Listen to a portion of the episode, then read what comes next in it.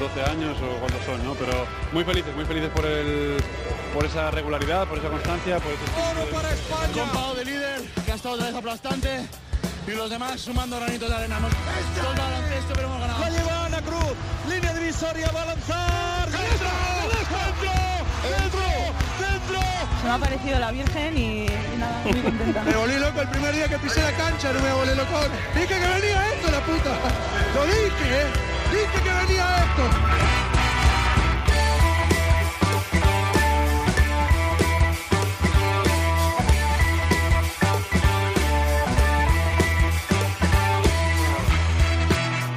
Bienvenidos, Onda Ceronautas, al octavo capítulo de la tercera temporada de Cuatro Cuartos.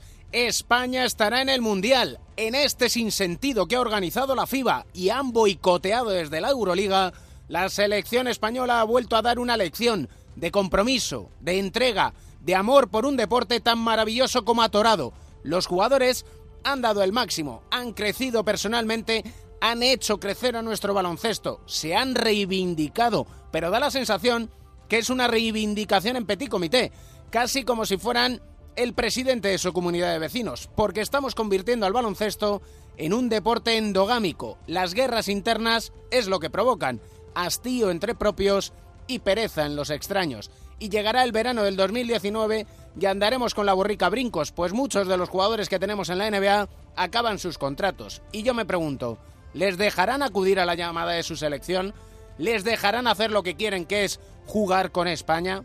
Hay una exposición de fotografía, PhotoArc se llama, es de National Geographic y nos quiere alertar de los riesgos que corren muchas especies animales en serio peligro de extinción. Y ese sentimiento tengo respecto al baloncesto. Sus dirigentes le han dirigido a ese precipicio en el que puede ser el ave fénix que resurja de sus cenizas o arder en el infierno. Sergio García de Peiro da las últimas indicaciones, balón al aire, comienza el partido. El baloncesto se juega en cuatro cuartos. David Camps.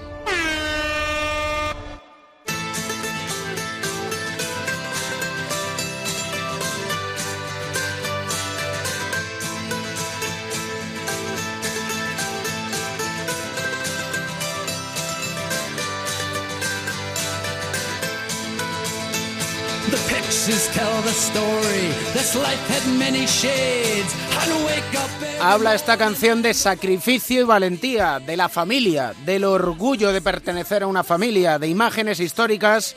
Rose Tattoo se llama y nos hemos tatuado a la selección de las ventanas. Este capítulo, ya te lo he dicho, se lo queremos dedicar a ellos y por eso vamos a hablar con uno de los responsables de que España esté en el próximo Mundial de China. Es ayudante de Sergio Escariolo y ahora eso sí es verdad que tendría que pensar y mucho si se sienta a su derecha o a su izquierda. Luis Gil, ¿cómo estás? Hola, ¿cómo estás? ¿A la derecha o a la izquierda? Bueno, a la derecha de Sergio, porque el que lleva defensa se sienta a la derecha y el que lleva ataque se sienta a la izquierda. Anda, así que la defensa de España y de su prestigio te la debemos a ti, ¿no? Bueno, nos la debemos sobre todo a Sergio, ¿no? Que es el que idea el plan, pero luego, pues bueno, es que trabajamos como un poco, él divide el trabajo con los, con los asistentes, con los ayudantes, y bueno, pues uno se dedica más a defensa, otro se dedica más a ataque, aunque todos participamos de, de todas las de la- todas las partes del juego, ¿no? He hablado de sacrificio, de valentía, de familia, de orgullo, de imágenes históricas. Pues todo eso ahora mismo supongo que a ti te sentirás identificado, ¿no? Me siento identificado y me entra como un cosquilleo, porque es verdad. Tú has descrito un poco, yo creo que es la clave de un poco de, de conseguir este objetivo, ¿no? Del éxito de esta selección en las ventanas, ¿no? Que ha sido todo eso que tú has dicho. Yo el otro día ponía una foto en Twitter que ponía hermandad, ¿no? Porque al final yo creo que el, el sentimiento que hemos tenido eh, tanto jugadores como staff en estas en estas ventanas. Eso y yo creo que pondría otra cosa clave en este éxito, ¿no? Que fue anticiparse, ¿no? Como hizo la Federación y Sergio Escariolo, eh, pues haciendo una concentración antes de que existieran las ventanas, ¿no? En Benavís, en Málaga, con muchos de los jugadores que luego han estado en las ventanas y anticiparse a otras federaciones eh, de algo que iba a ocurrir, que todo el mundo sabía que podía ocurrir y, al final no lo esperaban y nosotros nos anticipamos y yo creo que eso eh, fue una de las claves del éxito para empezar también la primera ventana y un poco marcar el camino. Cuéntame un secreto. En la primera concentración, con todas las dudas que había en torno a lo que podía suceder en estas ventanas, ¿cuál fue la clave de que Sergio Escariolo conquistar a esos jugadores? Bueno, pues una de las claves yo creo que fue lo que tú has dicho, crear ese espíritu, ¿no? De, de familia, ese espíritu de hermandad y un poquito también un espíritu de reivindicación, entre comillas, ¿no? De que el jugador español, eh, que muchas veces, eh, pues al final eh, se decide traer a otros jugadores extranjeros a, equipos, yo creo que tiene la calidad para poder tener más presencia, ¿no? A veces eh, en el juego en los equipos. Yo creo que era una oportunidad de ellos demostrarse, ¿no? A, al resto de que una vez que han estado los jugadores NBA y Euroliga, el resto, esa clase media, pero media para mí tan importante, podía tener su valor y yo creo que lo demostraron sobre todo en la primera ventana fue un poco una de las claves. ¿no? ¿Se les faltó el respeto al principio? Una no, vez, yo... re recuerdo que Kino Colón me lo decía, incluso. ¿eh? Hablábamos y dice, se nos ha faltado el respeto, se pensaba que no valíamos para esto. Bueno, yo creo que no. Yo creo que un, un, poco es lógico que ellos puedan tener ese sentimiento, pero tampoco creo que sea una falta de respeto. Pero también si a ti te dicen que de la selección española falta los Gasol, los Hernán Gómez, Ricky, los jugadores de Euroliga, Seti Jul, etcétera, etcétera, pues bueno, pues piensas que no vienen los jugadores top, ¿no? En este momento. Entonces, pues hay dudas, pero yo creo que eso es normal y lo que había que hacer es por reivindicarse, mostrar que eso no era cierto, que hay otros jugadores que a lo mejor no entran en esa lista porque hemos porque ha coincidido con una época dorada del baloncesto en que están los mejores jugadores, la mejor generación en la historia del baloncesto español, ¿no? La generación del 80 más estos jugadores, pero que hay otros jugadores que no han tenido esa oportunidad, pero que pueden llegar a tenerla y yo creo que pues eso fue la clave. Eh, siempre Escariolo comentaba, desde el principio hemos sido muy honestos con los jugadores, saben lo que hay, no es que sean un parche, pero evidentemente si las circunstancias fueran otras, habría otros jugadores. Pero claro, inevitablemente una vez clasificados para el Mundial uno piensa, joroba, alguno se ha ganado el derecho cuando menos a poder estar allí. Lo que ha habido sobre todo por parte de, Sergio Escariolo y de la Federación desde un primer segundo, desde el menos uno, ha sido pues ser honesto y ser claro ¿no? en todo no en todo lo que había en el planteamiento. Esto era un camino para conseguir un objetivo que era la clasificación para el mundial y que después todavía quedan muchos meses muchas circunstancias se tomarán decisiones con el conjunto de todos los jugadores para para poder ir al mundial. Pero yo creo que sobre todo lo que tú has dicho ha habido honestidad del segundo uno los jugadores yo creo que eso lo han valorado y lo saben perfectamente. Eso es lo más importante probablemente en la relación entrenador jugador no la honestidad Sí, yo creo que tú lo has dicho, si eso se rompe, se rompe todo. Eh, si tú, si el jugador eh, no cree en ti, primero como persona, como, como una persona que tiene unos valores, ¿no? que infunde un respeto, que, que es honesta con él, que es sincera y que no, no le va a engañar, es imposible, por muy bueno que seas técnica, tácticamente, llevarlo a cabo luego, porque no va a creer en ti. Y creer es lo más importante al final en el deporte colectivo. Hablamos de la familia, lo que supone la selección desde hace muchos años, porque esto no viene de hoy, viene desde probablemente Los Ángeles 84 que todo esto es un continuo de enseñar los veteranos a los noveles y estos noveles tomar el relevo, etc., etc. Pero ¿en esta selección nos hemos reencontrado con nosotros mismos? Bueno, yo creo que no. Yo creo que la, yo llevo la selección, o sea, la federación, no la selección absoluta, sino la selección en categorías inferiores desde hace, bueno, desde el, desde el 2003.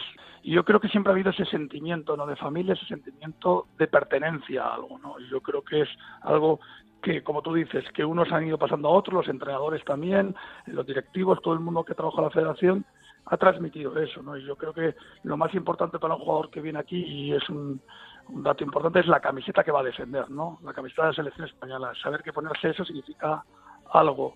Y ese algo significa representar a tu país y representarlo pues compitiendo al máximo en cada minuto, en cada segundo, en cada partido, sea cual sea la circunstancia. Yo creo que ese sentimiento y esos valores los jugadores lo asumen y yo creo que están deseando ir a la selección. Ellos eh, disfrutan viniendo, quieren venir y para ellos es un momento importante durante el año, sea ahora en las ventanas o sea en verano, donde reencontrarse con pues bueno con esa gente que tiene los mismos sentimientos que tú y los mismos objetivos.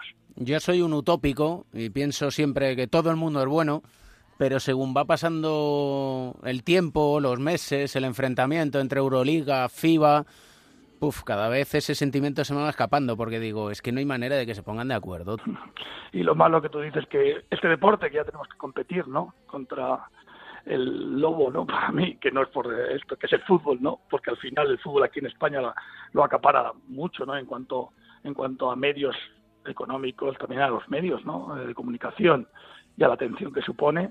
Si encima somos pocos y peleados, pues al final pues es difícil construir. ¿no? Yo creo que es un momento importante en el que el baloncesto español sigue dando año tras año triunfos y el baloncesto a nivel general y que deberíamos estar todas las partes lo más unidos posible para crear un producto, un producto que, que, que hiciera posible venderlo bien, que sea posible atractivo para el, para el público, que llenara los pabellones, que se pagara por él y, y bueno y que nos permitiera pues seguir avanzando, ¿no?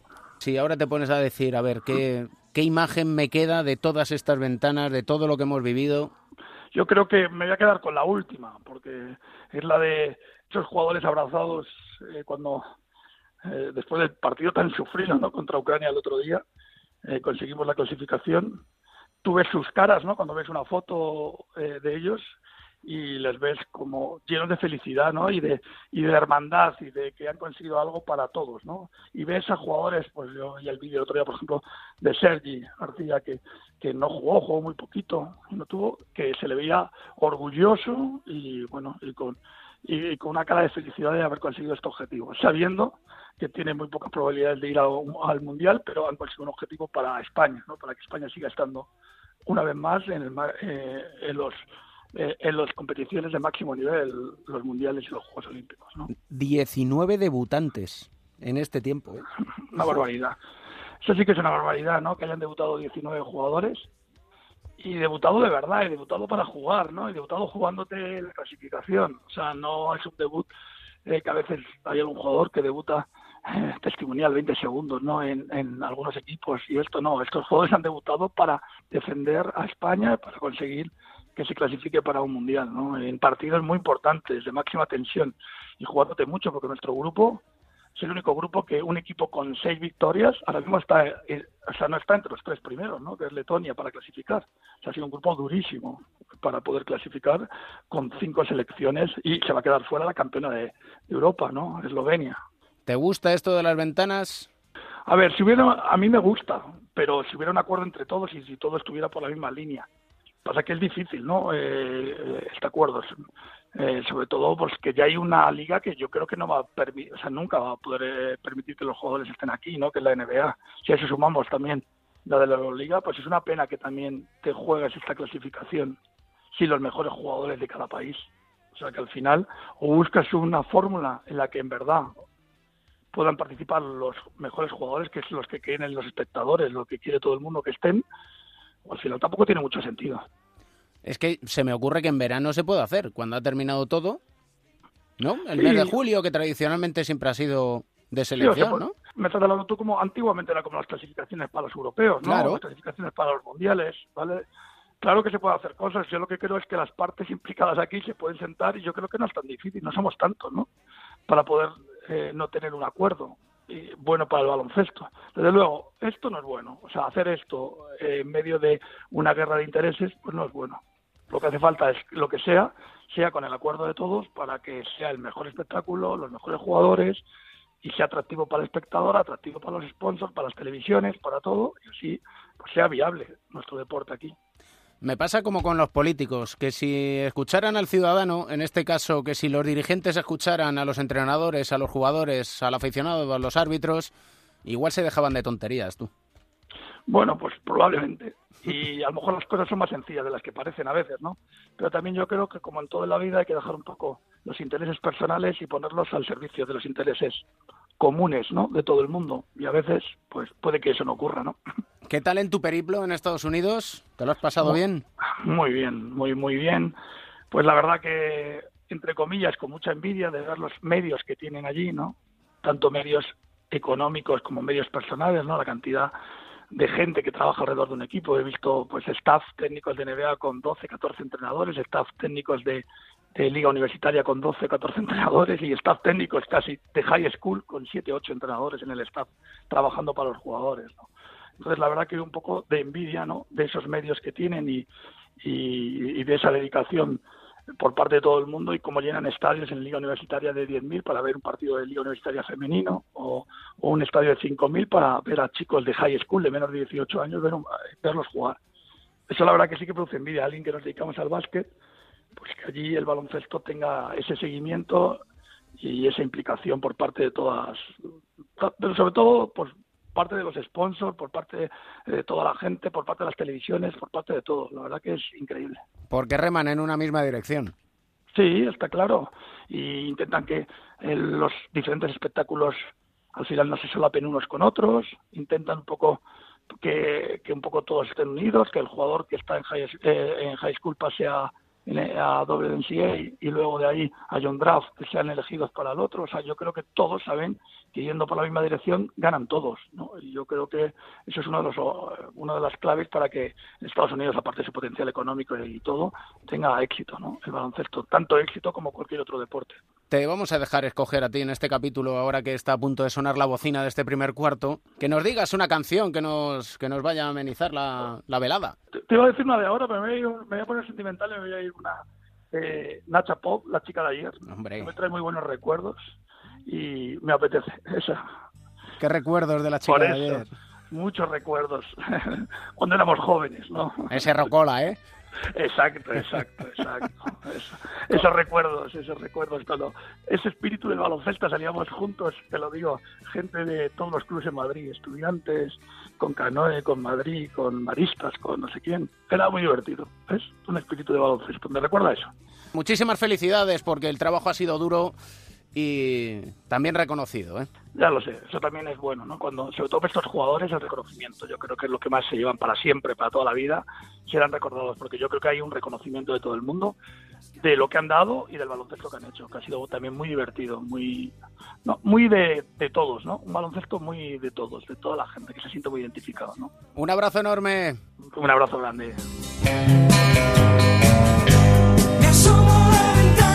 la chica de ayer.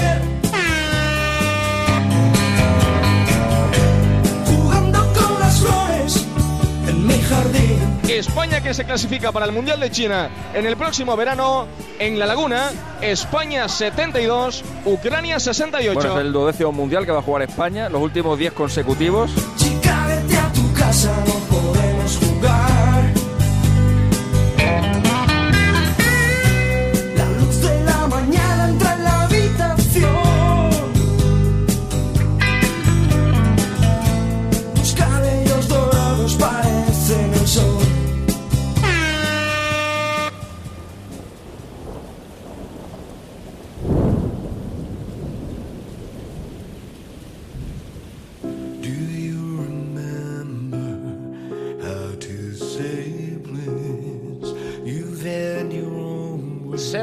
cuarto en marcha. Joe Llorente, Pepe Catalina, bloqueo y continuación. ¿Cómo estáis? Muy bien, estupendamente. Aquí estamos. La canción que hemos puesto para empezar este bloqueo y continuación es de Elvis Costello. Y empieza, como veis, con una tormenta, que era lo que parecía que se aventuraba a nuestra selección en estas ventanas de clasificación. Y de tormenta, pues ya os acordáis que de tormenta nada, que ha lucido el sol y de qué manera. Sí, sí, bueno, ha sido la verdad es que en la primera en, en la primera fase, digamos, en las primeras ventanas con mucho éxito, ahora al final nos ha costado un poquito más. Yo creo que también porque hemos cambiado a muchos jugadores, ha habido mucho trasiego, entonces así es más difícil fijar un equipo. Y pero bueno, en, en conjunto yo creo que sí ha sido muy exitoso para España y mucho mejor de los que de lo que muchos preveían al principio, ¿no? ¿Qué te ha parecido a ti, Pepe? Bueno, a mí me ha parecido que eh, ha hecho bueno el dicho de, de todo pasa por algún motivo, eh, aunque en este caso el motivo no sea para nada eh, justificable, ¿no? En esta guerra de la FIBA y la Euroliga y todas estas cosas, porque realmente no está hecho con, con buena intención y que siempre de, de todas las cosas que pueden parecer negativas o que son negativas, como son estas introducciones en el calendario, eh, donde no hay ninguna unificación ni solidaridad de unos con otros a la hora de atender este, estos compromisos internacionales, pues se puede quedar uno con lo positivo. Y lo positivo ha sido tanto, ha sido una reivindicación tan grande, tan en mayúsculas y yo creo que hasta tan entrañable del jugador español que no está en la primera línea habitual eh, porque tenemos otros muy buenos, pero que está todos los fines de semana en nuestras canchas o en algunas otras canchas europeas y que tiene tanto derecho como el que más para poder demostrar su valía, que es con lo que yo creo que nos tenemos que quedar. Efectivamente, con el talento español que se desperdicia, ¿no? Con las posibilidades que tendríamos de tener otros otro otro tipo de plantillas, de que el baloncesto español fuera más eh, ilusionante para todo el mundo, que hubiera más conexión entre los aficionados y los equipos, etcétera, ¿no?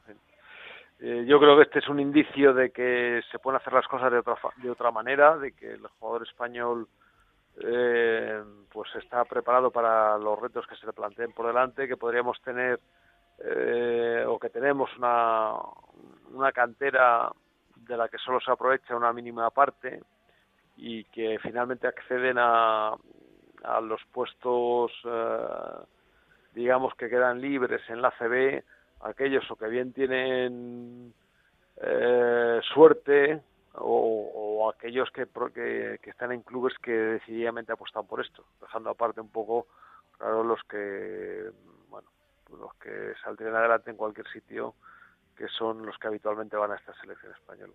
Y empiezan a aparecer voces discordantes dentro de las federaciones internacionales. Véase de un hombre que, bueno, que es poca cosa en esto del baloncesto, llamado Arvidas Sabonis, presidente de la Federación Lituana, que ya empieza a decir que esto de las ventanas, que no es un buen invento.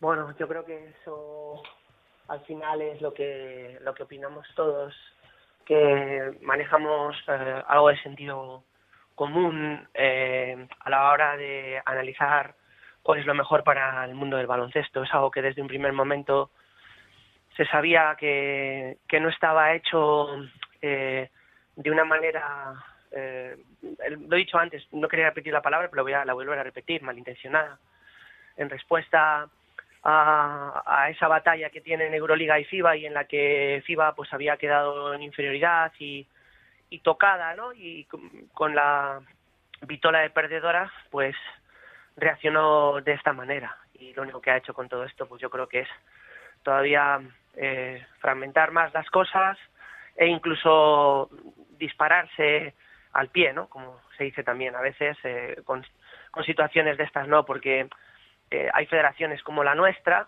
eh, que pertenece a la FIBA, que, por ejemplo, la competición de la que hablamos el otro día, como es tan importante para nosotros y tan respetada a nivel europeo que es la Leporo, pues no ha parado durante las ventanas.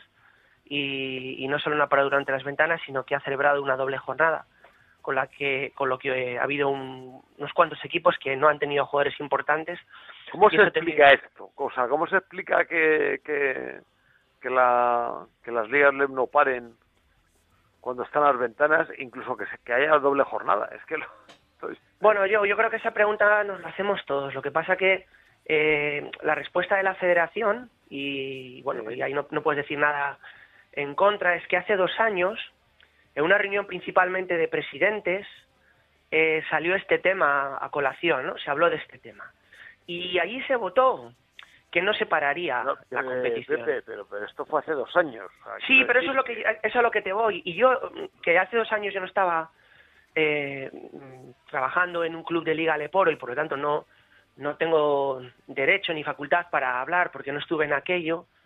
Eh, sí que el año pasado tuve la posibilidad de hablar con el presidente de la comisión delegada para decirle, bueno, aquello pasó en aquel momento, yo no sé si fue eh, una mala sobremesa, eh, que la Los- gente no se los- enteró mucho de lo que estaba pasando, sí. o que, o que, bueno, en ese momento las previsiones no eran que pudiera pasar todo esto y que hubiera un efecto dominó que pudiera afectar a los jugadores en nuestras competiciones. Eh, fue, un cúmulo, fue un cúmulo de todo. Y yo dije, pero bueno, ahora que ya que hemos visto, el tiempo nos ha demostrado que fue un error hacerlo, estamos a tiempo de rectificarlo, porque ahora ya se ha visto, ¿no? Ya no se puede volver atrás. Y bueno, pues, pues nada, eh, fue, fue un, supongo, un canto al sol, me imagino, o la reivindicación de, de alguien, bueno, pues que, que no puede más. Cuidado, que- cuidado que- con lo del canto al sol, que con el ascenso de Vox igual hay alguien que... No, bueno, pues que conmigo no se preocupen que yo políticamente, como estoy tan alejado de todo y de todos, lo asisto como espectador y lo único que, que busco es que haya un poco de normalidad en este país, pues que nadie tenga problema Joder, conmigo a ese nivel. no, buscas poco, tal y como está el panorama. Madre Entonces te, te digo que, bueno, pues eh, fue eso, una, una reivindicación o, o- o una sugerencia, ¿no?, que hice y, y que, bueno, pues que evidentemente no fue atendida. Me imagino que Es como la mía... a mí me, me llamó mucho la atención. Ha sido una de las cosas que, que- Pero no sé- nosotros no estamos nosotros no estamos en la comisión delegada como club. Bueno, es que la comisión delegada, claro, es que el, eh, el funcionamiento de la federación para según qué cosas, eh, bueno, es de una rigidez extraordinaria y además no no ah, no tiene los estamentos correspondientes en los órganos de decisión, no porque la federación no quiera, sino porque está planteado así. Entonces yo creo que la federación debería plantearse para según qué decisiones tener otros ámbitos de discusión de- de- del tema y que porque al final la federación la federación eh, perdón la comisión delegada como todos sabemos por la, la dominan las territoriales Y yo voy a comentar un caso particular de esta situación, además que viene muy bien a, a lo, que está- de lo que estamos hablando, si me lo permites, David, y que ilustra un poco todo lo que tratamos y las dificultades que genera.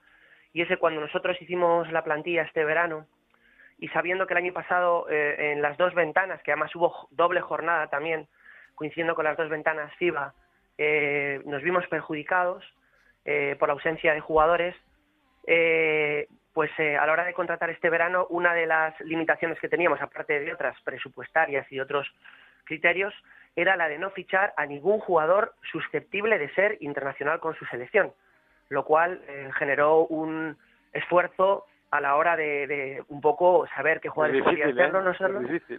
Y luego tuve, y- sí, pero bueno, hablábamos muy claro, ¿no? Con ellos porque eh, cuando veíamos que habían sido selecciona- seleccionados o que podrían Sí. serlo, lo hablamos. Y hay un caso con un jugador en concreto que no voy a mencionar por pues, man- mantener su discreción, en la que mm, eh, nos dijo que él no iría con su selección. A mí esto me duele porque yo, yo, yo soy el primero que no quiere que nadie renuncie a jugar con sus selecciones. Eh, creo que es un honor y si yo hubiera este- tenido la posibilidad de defender a, a mi selección, hubiera sido, me hubiera encantado, daba igual de lo que no has querido Pepe tú porque no has querido Pero entonces, eh, él me dijo, no, no te preocupes, eh, no, no habrá problema, tranquilo, eh, podemos ir adelante. Y bueno, yo creo que cuando lo- le, le contratamos, él no había hecho esta gestión todavía con el equipo y me llamó el manager de la selección en concreto que lo quería que lo querían convocar para la primera ventana que era en septiembre, nos pillaban en mitad de pretemporada. Se nos iba a tres semanas. Yo le expliqué el caso, le expliqué la conversación con el jugador y él me dijo, y entonces el gerente me dijo, "Ah, pues mira, no, no tengo constancia ella. Y le dije, mira, te voy a hacer muy, muy claro. Eh, nosotros, si al final él tiene que ir con su selección y lo respetamos al máximo, y además está en vuestro máximo derecho, nosotros no podemos hacer nada en contra, le rescindiremos el contrato al jugador. No tenemos escapatoria. Y entonces tuvimos la suerte que lo, hablaron entre ellos, entre jugador y gerente de la federación o responsable deportivo, y muy, muy amablemente me llamó y me dijo, eh, no se preocupe, señor Catalina, eh, nuestro jugador puede estar con usted o con usted esta temporada, porque nosotros damos por muy bueno el que nuestro jugador eh, pueda seguir formándose en una, en una categoría y una competición como la española, y en este caso la Leporo, y seguro que luego la selección a medio o largo plazo se va a beneficiar de esto. Bueno, pues gracias a que lo quisieron ver así, si no, no lo hubiéramos fichado y le hubiéramos tenido que rescindir el contrato. Por poner un ejemplo que ilustra toda esta problemática. Y perdón por haberme alargado tanto. Y es un ejemplo que es extensible a otros muchos jugadores, incluso a jugadores que están en equipos de Euroliga, que por desgracia sus clubes les ponen entre la espada y la pared y les dicen, di tú a la, no, a, la selección, no vamos a ser nosotros quienes te impidamos porque por ley no podemos, pero tú di que no quieres ir o que no puedes ir porque prefieres jugar con tu selección, con tu equipo, en lugar de con tu selección. Que sepáis que es Vox Populi que jugáis muy bien el bloque de continuación. Hay que tomarse por las ese cosas- camino no nos vas No. somos observadores de la situación Observadores críticos de la críticos críticos con todo lo que ocurre ¿no? Y respetuosos con la elección. Sí, y preocupados porque Sí, siempre preocupados. vaya todo mejor, pero en beneficio del baloncesto español, porque al final nosotros pasaremos, igual que pasaron otros, pero el baloncesto continuará y todo quedará, fuera de cualquier connotación política de ningún tipo, que eso es algo que tenemos también que quedar muy claro, a pesar de que Dead para el chiste fácil. Sí, totalmente. Así que, por el bien del baloncesto, España nos ha dado una lección, o mejor dicho, los jugadores españoles nos han vuelto a dar una lección, como vosotros jugando el pick and roll, que si no lo digo, reviento. Un abrazo. Otro ahí para revientes ahí revientes en el puente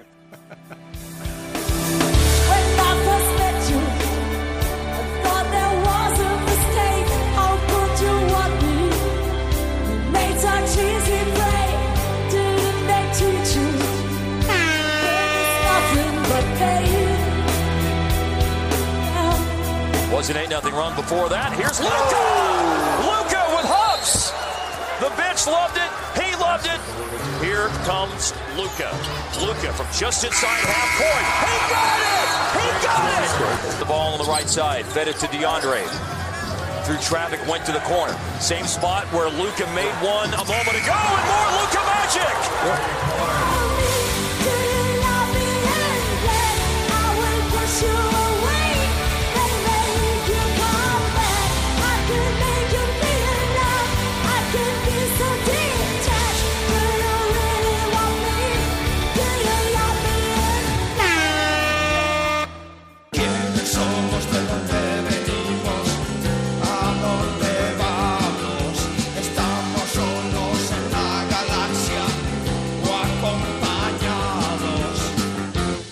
Gallego de pro, melotero, ¿cómo estás? ¿Qué pasa, Cams? ¿Cómo vas? Pues bien, aquí acompañado siempre. Siempre, y bien acompañado además. Qué manía tienen los siniestros total, qué manía tenían con decirnos que estamos solos en la galaxia. Además de verdad, ¿eh?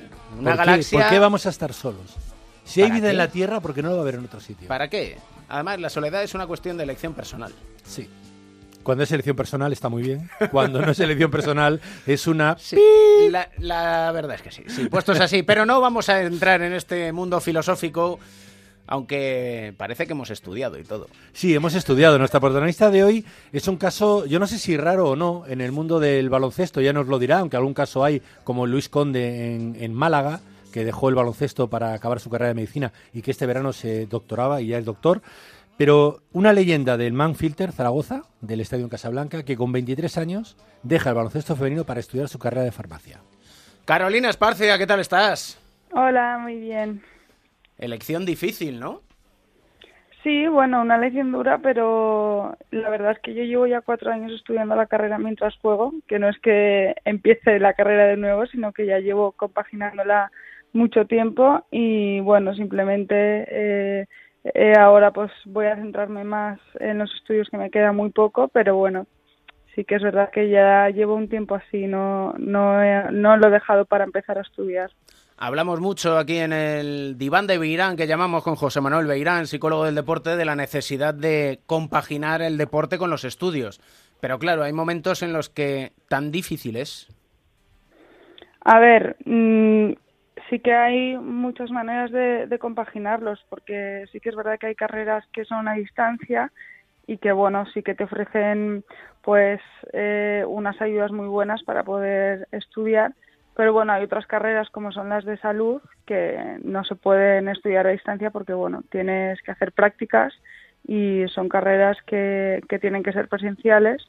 Y bueno, un poco el caso es la mía, entonces pues bueno, a ver, se puede hacer, pero hay que hay que ponerle pues mucho esfuerzo y y sobre todo pues estudiar mucho y pocas horas libres.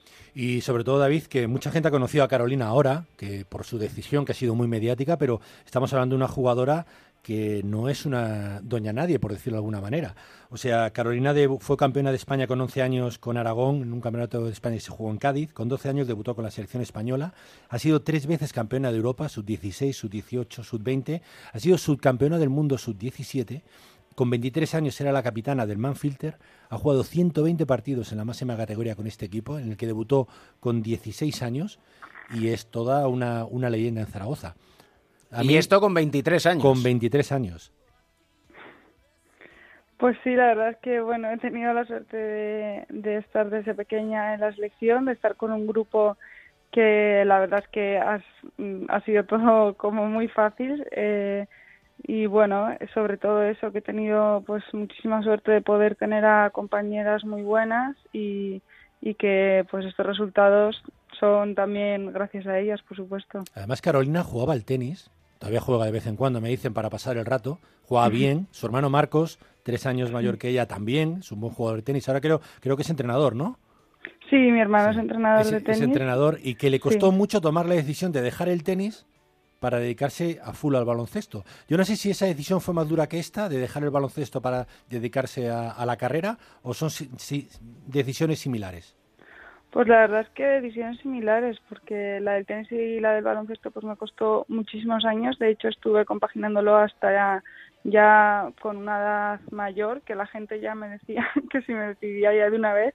Y la verdad es que yo no quería y pues bueno, gracias al apoyo de mi familia que los he vuelto locos todos estos años de llevarme primero a un partido de tenis, luego al baloncesto, luego otra vez, pues bueno, gracias a ellos he podido hacer estos dos deportes a la vez y, y bueno, solo les puedo agradecer todo lo que han hecho por mí en este sentido. A raíz de tu decisión de dejar momentáneamente el baloncesto, porque si no te he leído mal, eh, es un hasta luego, no es un hasta nunca, ¿no? Sí, exacto. Eh, he leído a muchas personas comentar, fijaros si está mal el baloncesto femenino que no se puede dedicar profesionalmente a ello. ¿Es así por lo que lo dejas o no tiene que ver? No, a ver, eh, yo siempre he dicho que para mí los estudios son lo más importante y bueno, yo quiero trabajar en un futuro de lo que estoy estudiando, ya que pues bueno, el baloncesto y la mayoría de los deportes mm, no son para toda la vida, o sea, hay una cierta edad que ya no puede seguir jugando. Entonces, pues bueno, yo eso siempre lo he tenido muy claro, que he querido estudiar. Es verdad que el deporte femenino, pues todavía tienes más complicaciones para dedicarte solamente a esto. Entonces, bueno, yo es algo que lo he tenido muy claro, que me encanta lo que estoy estudiando y, bueno, me estoy esforzando muchísimo también en eso y es a lo que me quiero dedicar. ¿Y tú te planteas un periodo de tiempo? Es decir, ¿me doy dos años, tres años, un año, termino esto y vuelvo? ¿O ahora tu principal ocupación va a ser farmacia, acabar tu carrera y si puedes volver, volverás y si no, no pasa nada? La verdad es que no, no lo pienso mucho. Simplemente ahora, por ahora, quiero un poco un tiempo para mí, estar estudiando y bueno, no, no pienso si volveré en un año o en dos o la verdad es que, que, eso no lo pienso. O sea, la carrera la voy a acabar el año que viene, jugara o no jugara, la iba a terminar el año que viene, porque ya te digo que ya llevo cuatro años así, que no es que empiece ahora a estudiarla. Entonces, pues bueno, no para mí lo, lo primordial es terminar los estudios, pero bueno, si me apetece volver a jugar dentro de cinco meses, volveré y si no, pues seguiré así. La verdad es que no tengo nada no tengo una idea, simplemente que ahora pues necesito estar así y ya está. ¿Esperabas tanto impacto? Pues la verdad es que no. Para que no nos vamos a engañar, no. No pensaba que fuera a haber tanto impacto. La verdad es que agradezco un montón a todas las personas, sobre todo que, que me han apoyado y que han, han pensado que era una buena decisión. Yo simplemente era una decisión que la tenía muy segura, que la he pensado muchísimo, que toda mi familia, eh, me apoyaba y bueno, simplemente era eso, pero no, no, no pensaba que, fuera a haber tanto impacto. Puedes hacer una de Jordan, ¿eh? Y decir, oye, no, que vuelvo. si te retiran el número, coges otro y ya está. Claro. ¿Eh? Lo que, lo que sí a lo mejor te ha servido para darte cuenta es de que lo que hacías tenía más, tenía más repercusión de lo que tú pensabas, ¿no? Bueno, sí, sí, la verdad es que sí, pero, pero bueno, simplemente ya te digo que que era una decisión que venía ya de antes, que ha sido en este momento, pero no que viene de, años anteriores. Pero como es una decisión muy complicada, no, no, es fácil tomarla, entonces pues bueno, yo creo que, que la base ha sido eso, que han sido de varios años y eso es lo que me ha dado la seguridad de, de este momento, pues tomarla. ¿Tienes ídolos? Pues mm, no muchos, la verdad. ¿En el baloncesto? ¿Baloncesto Eh, femenino? Bueno, no, simplemente pues todas las compañías que, que han estado conmigo, que pues he aprendido de cada una de ellas, pero un ídolo como tal, pues la verdad es que no. ¿Y en farmacia? Pues la verdad es que tampoco mi madre, que es la que me enseña todo y es la que, la que, vamos, hace todo por mí. No, no lo dudes, ¿eh? No. Y además Sí, siempre. sí, sí. Y Sí, no la fallan. es que sí. Nunca Pues no. fallan y siempre ayudan. Un placer este momento de charla, que te vaya muy bien en farmacia y si tenemos la suerte de verte otra vez en las canchas, serás bienvenida. ¿eh? Vale, muchísimas gracias. Venga, muchas gracias, Carolina. Adiós, hasta luego.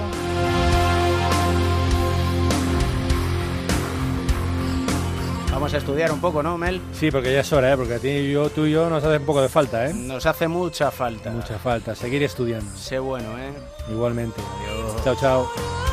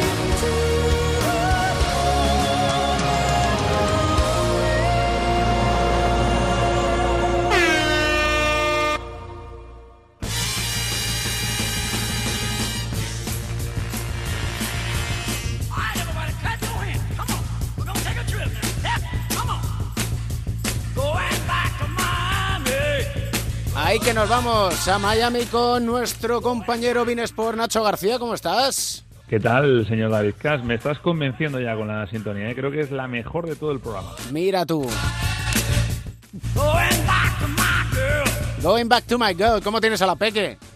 Bien, bien, está muy bien. Enseguida, cuando te deje, también voy back to my girl, de nuevo por ella. ¿eh? Pero Hombre. Siempre hay una pausa para hablar en, en cuatro cuartos. El que no está muy para allá es el que era entrenador de Chicago Bulls. Ojo, ojo, Sí, porque de pitoniso empiezas a tener ciertos dotes, ¿eh? Hoiber está mal, pero el que está realmente mal soy yo, porque te acuerdas que hace tres semanas, un mes más o menos, te, te decía que, que sorprendentemente ya salían apuestas sobre quién iba a ser el primer entrenador despedido en la NBA. Bueno, Sí. el que estaba mejor colocado era Luke Walton. Y yo te dije, ¿sabes qué? Yo le pondré dinero a Fred Hoiber. Yo creo que no va a durar mucho. Bueno, pues justo, ¿eh? Y, y no puse nada. La próxima vez que haga esto, por favor, David, eh, entre tú y yo juntamos, aunque sea dos euros, y los ponemos porque algo nos llevamos. Hombre, teniendo en cuenta que hubieras acertado, yo creo que incluso subiría a 2,50. Sí, puede ser que sí.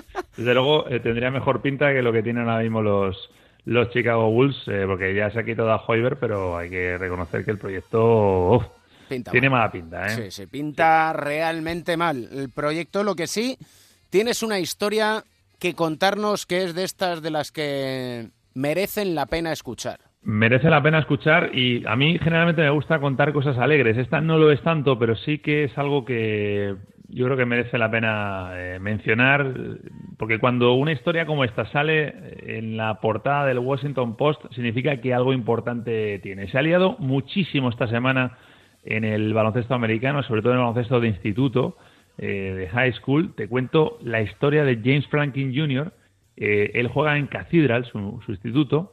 Él ya es senior en el equipo de baloncesto, significa que, el año que viene ya irá a la universidad y tiene un mérito especial porque está diagnosticado con epilepsia desde que al nacer sufrieron un infarto, le, le dieron muy poquitas opciones de sobrevivir los médicos. Bueno, pues sobrevivió, eh, ha tenido ataques graves durante su vida, pero esto no le ha impedido seguir jugando al baloncesto. Eh, el último lo sufrió el año pasado en una cancha de básquet eh, durante un partido y tuvo que ser intervenido de, gravedad. Tuvieron incluso que extirparle una pequeña parte de su cerebro. Bueno, pues nueva muestra de superación.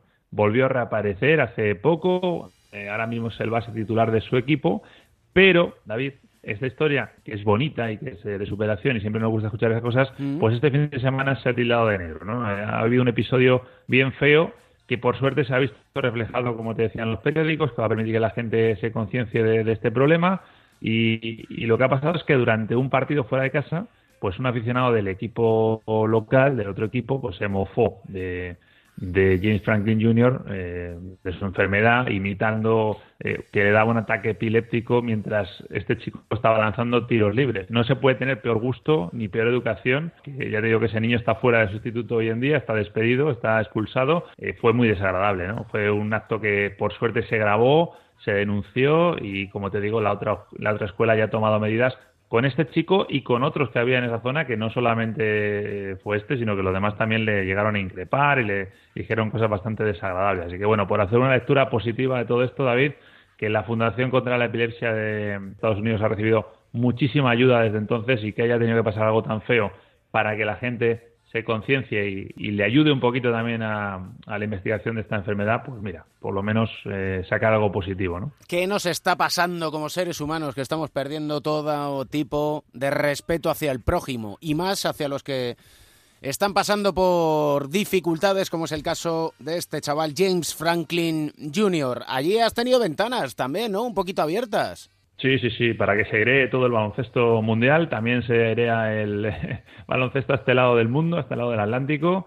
Y bueno, pues, eh, ¿qué te voy a contar? No? Que aquí también hay equipos ya clasificados, por supuesto Estados Unidos, Argentina, estos por un lado, por un grupo, y en el otro están clasificados ya Canadá y Venezuela. Quedan dos puestos, David, se van a definir eh, en febrero, bueno, como ya sabe todo el mundo que nos escucha. Eh, uno se lo van a jugar Uruguay y Puerto Rico, que además juegan de manera directa entre ellos. Le daría un poquito más de favoritismo a Uruguay por, por clasificación y porque se enfrentan de manera directa y lo está haciendo muy bien el equipo charrúa. Y el otro puesto se lo van a jugar en el otro grupo Brasil y República Dominicana, que también van a jugar entre ellos. Así que, eh, pues mira, si acabara pasando Uruguay y Brasil, yo no sé si tú recuerdas algún mundial de los recientes en el que no estuviera ningún equipo caribeño, ¿no? En, en ese torneo. Sería una pérdida importante, yo creo. Yo creo que todos, a todos nos gusta ver esos equipos, ¿no? Sí, sobre todo le dan cierto, cierta alegría, porque al final el juego es bastante alegre. Pero veremos a ver qué es lo que sucede con estas ventanas. La última de las ventanas la abriremos allá por el mes de febrero del año 2019 para definir los 32 equipos que estarán en el Mundial de China. Siempre un placer, Nacho. Sí, señor, lo mismo te digo, ¿eh? Y nada, pues la semana que viene más y probablemente mejor, pero seguiremos igual de pobres porque no apostaremos por nada de lo que ya sabemos. Un abrazo enorme. Un abrazo grande, chao.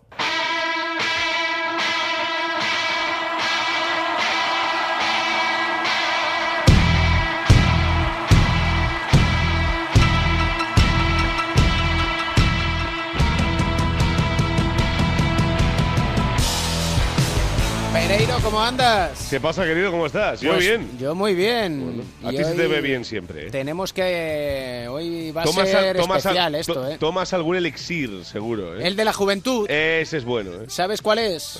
El de la caña bien tirada. ¿Para qué nos vamos a Pues yo hago lo mismo y no me queda igual, ¿eh? Eh, bueno, date tiempo, date cuenta que Sí, yo tengo verdad. unos cuantos años más de entrenamiento. Sí, no, también es verdad. Sí, Y la familia muy implicada en el tema. También, también. La verdad. familia bien, gracias, que decía aquel, Sí. ¿no? Oye, tenemos que hacer un día en cuatro cuartos en el garito familiar. Eh, bueno, se puede hacer. Hombre, Se puede hacer, se puede hacer ahí- un especial, es. especial for quarters. Especial elixir de la juventud. Oye, tenemos mucho, mucho trash talking, sobre todo con el papá de Mateo, que luego le saludaremos. Sí, que nos ha dejado tirados. Sí, sí, sin vergüenza absoluto, Sí, vamos. y encima nos vende la burra de que se va a hacer ejercicio. ¿eh? Sí, no, no, bueno, si es que dice, no, para mantenerme en forma, venga ya. Venga ya, por favor. Me están pitando los te- oídos Y ya. se te ocurre ahora, ¿no? Sí, sí, no. A tus años, ¿eh? A sus años. A sus años. Madre mía, qué jeta. Cara dura. Sí, señor. Hombre, Anda, por sin favor. vergüenza. aprovecha, aprovecha. Kobe Bryant, ¿qué le diría? Pues Kobe Bryant le diría que es un, eh, un falso aficionado, probablemente, porque es eh, la que ha soltado el otro día en una entrevista con Bognarowski. Eh, la verdad es que ha sido eh, de estas que no, no las ves venir. O sea, estaba hablando con él tranquilamente de este nuevo Mamba Men- Mentality que va eh, a crear en Los Ángeles, que está eh, prácticamente terminado para el desarrollo de, eh, jóvenes talentos de cualquier deporte, eh, donde él va a ser el, faro de todo eso y no, es algo parecido al, colegio de Akron de, de LeBron, pero eh, vamos enfocado- enfocados solo al deporte echarles una mano para que salgan en lo que más les gusta o en lo que mejor saben hacer. Pues en plena entrevista eh, le preguntó cómo veía eh, la movida que tenían los Warriors en el equipo y salió por peteneras y dijo que los Lakers iban a volver a ganar un anillo antes de lo que la gente pensaba y iban a desaparecer esos falsos aficionados de los Warriors que habían nacido en los últimos cinco años y que cuando dejen de ganar los Warriors van a desaparecer. Eh, yo creo que tampoco ha dicho una locura, ¿eh? Las Mm, cosas como son. Nada que no sea. Porque sí es verdad que no ha sido un equipo que tenga. no, es verdad que no ha sido un equipo de una superafición. Eh, tampoco ha sido los, los Cavaliers, tampoco nos vamos a engañar, ¿eh? Eh, Pongamos que ha sido de afición romántica. Sí, ¿no? Y sí que es verdad que se están hipotecando mucho para el futuro los Warriors y que eh, han hecho un, un pabellón, ese Oracle Arena nuevo que se va a instaurar en la bahía de Oakland, en- encima del mar, o sea, un- una auténtica una auténtica locura, donde está completamente hipotecado los sitios ya y que está todo vendido, pero que veríamos a ver cómo funciona si los Warriors un día dejan de, de perder o dejan de ganar o el día que no esté Curry sin ir más lejos. Pero es que eh, dentro de toda esta movida, eh, ayer en, en The Athlete le hicieron una entrevista a Clay Thompson donde no quiso contestar a Kobe Bryant, pero sí le lanzó un dardo a los Cavaliers, diciendo que eh, después de tanta tontería y tanta estupidez mezquina, llamó a aquella fiesta de Halloween, ¿te acordarás?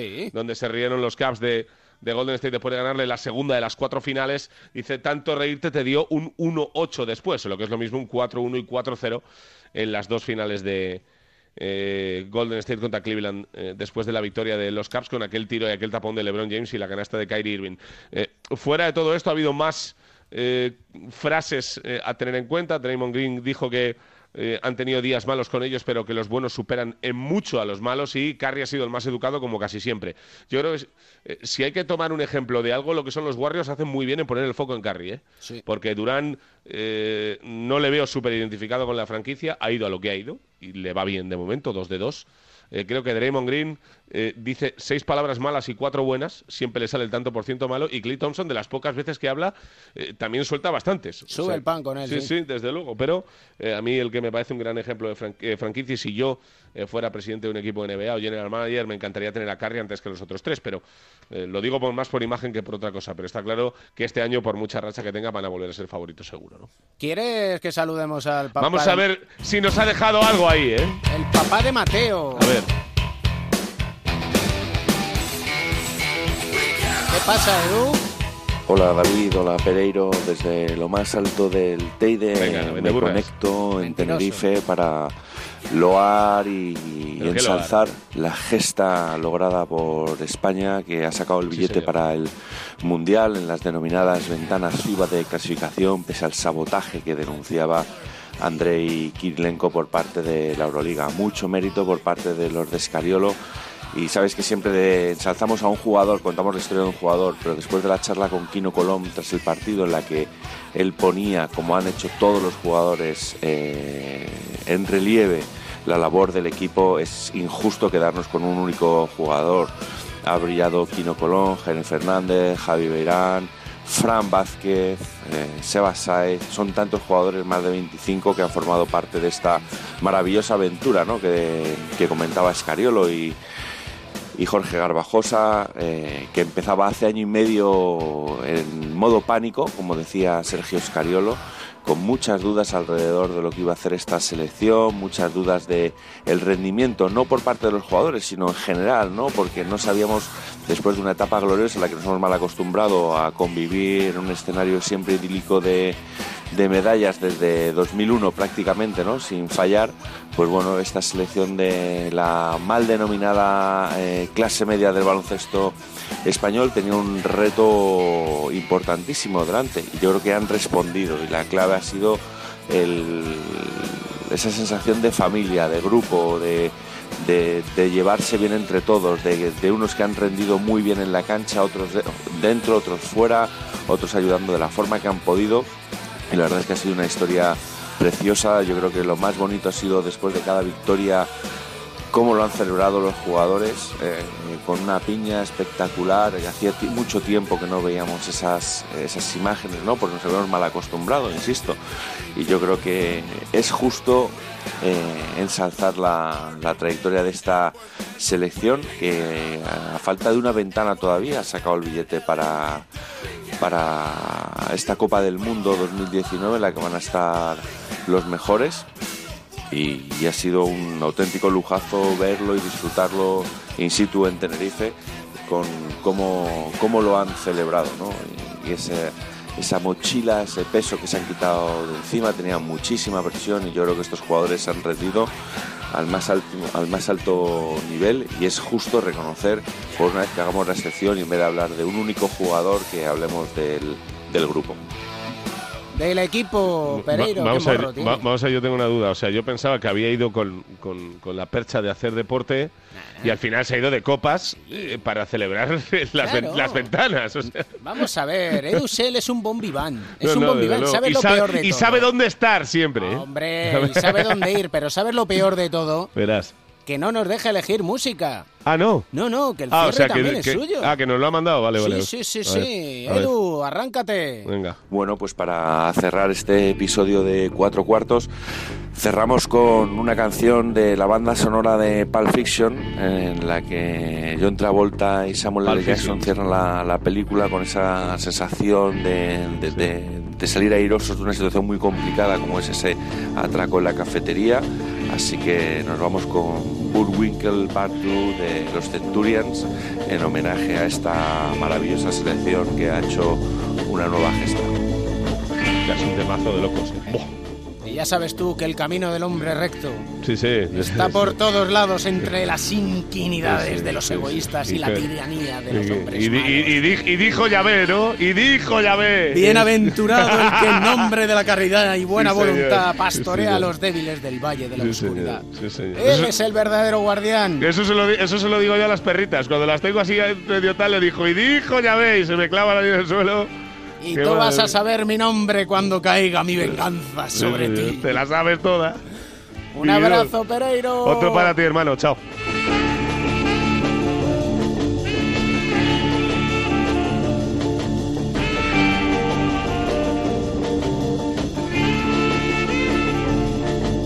Uno de los personajes de Pulp Fiction, el respeto. El respeto a los mayores da carácter. Lo que da carácter es nuestra selección y el respeto que desde aquí mostramos a los 26 jugadores que han recibido la llamada de Sergio Escariolo, que han acudido al rescate de España para estar en el próximo Mundial de China. Porque ves, ese sí que es un buen motivo para sonreír.